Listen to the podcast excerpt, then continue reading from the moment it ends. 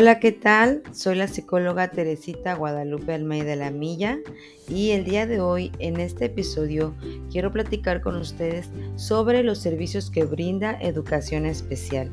Espero que la información que escuchen sea de utilidad para el desempeño de sus labores en el aula. Bienvenidos.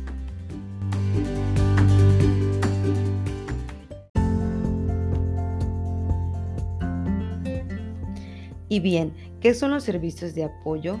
Los servicios de apoyo son los servicios de educación especial encargados de apoyar el proceso de inclusión educativa de alumnos que presentan necesidades educativas especiales, asociadas o no a una discapacidad, en la escuela regular de los diferentes niveles educativos.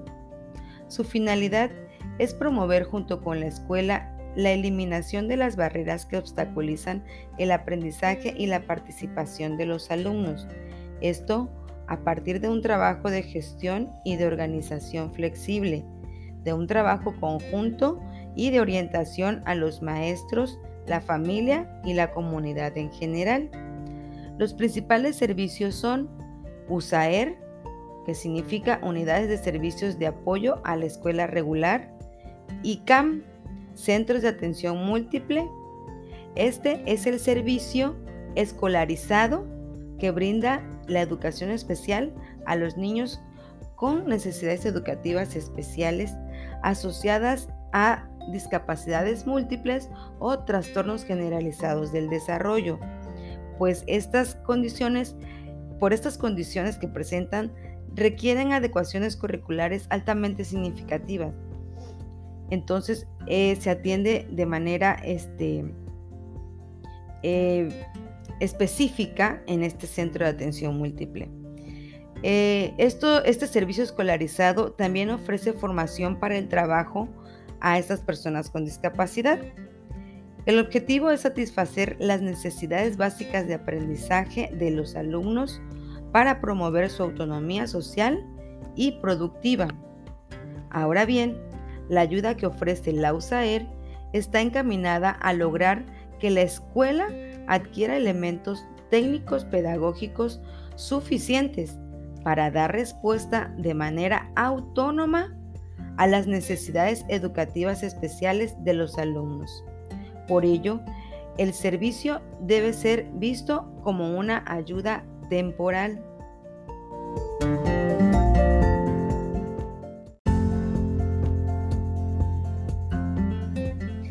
La estructura organizativa de la USAER está conformada por un director, un secretario o secretaria y un equipo de apoyo interdisciplinario. Este lo integra un maestro de comunicación, un psicólogo, un trabajador social y un maestro de apoyo pedagógico. Este puede ser un maestro especialista en alguna de las diferentes discapacidades. Brinda atención prioritariamente a aquellas escuelas donde se encuentra un mayor número de alumnos que presenten necesidades educativas especiales asociadas o no a una discapacidad, principalmente que se encuentren en situación de vulnerabilidad y riesgo de deserción escolar.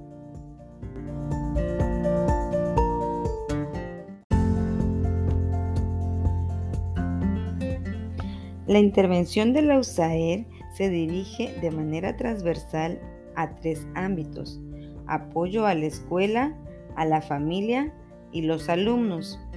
En cuanto a la atención de los alumnos, la intervención de la USAER se centra en las siguientes fases.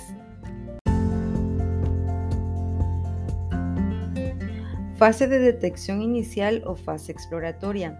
Este proceso de detección consiste en dos etapas. Uno, en el análisis junto con el maestro de grupo de la evaluación inicial o diagnóstica del grupo. A partir de la información que se recabe de este análisis, se realizan ajustes generales a la programación para adaptarla a las características de los alumnos. Y dos, en una evaluación más profunda, esta se requiere cuando, a pesar de los ajustes realizados, algunos alumnos muestren dificultades para seguir el ritmo de aprendizaje de sus compañeros. El maestro hace ajustes a su metodología de tal forma que los involucra en actividades que les permitan participar con el resto del grupo. Fase de proceso de evaluación psicopedagógica e informe psicopedagógico. Este se lleva a cabo cuando, a pesar de las acciones realizadas en la fase anterior, algunos alumnos continúan mostrando dificultades para aprender y participar. Para ello, será necesario realizar una evaluación más profunda. El maestro de apoyo junto con el maestro de grupo definen qué personal de servicio de apoyo participa en este proceso. Fase de propuesta curricular adaptada.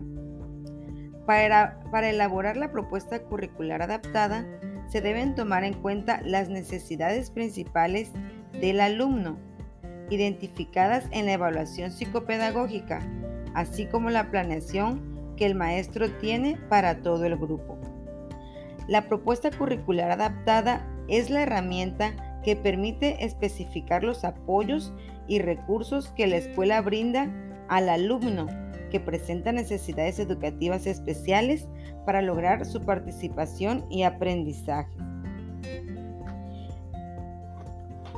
Y por último, tenemos la fase de detección permanente.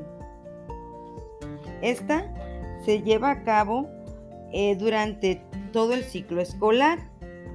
Esta fase se desarrolla mediante la observación participativa y el análisis de la información generada a lo largo del ciclo escolar. Su intención es abrir la posibilidad de detectar alumnos y alumnas que no se identificaron en un primer momento del proceso o bien porque en el transcurso del ciclo escolar se presentaron ciertas circunstancias del contexto, ya sea escolar, familiar o comunitario, o personales del alumno que afectan su proceso de participación y aprendizaje.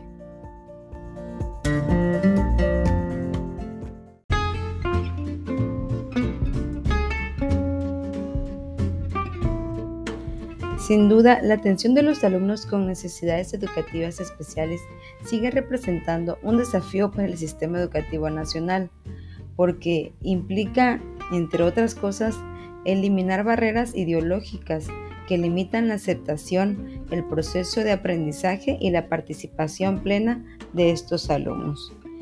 Espero que para los que escuchen este breve episodio les sea de mucha utilidad porque esta nueva educación a la diversidad la tenemos que hacer todos como población, no solo el sector educativo, no solo la comunidad escolar, no solo el maestro, sino todos como sociedad. Solo así podremos lograr esa educación inclusiva que tanto deseamos. Gracias por escucharme. Hasta pronto.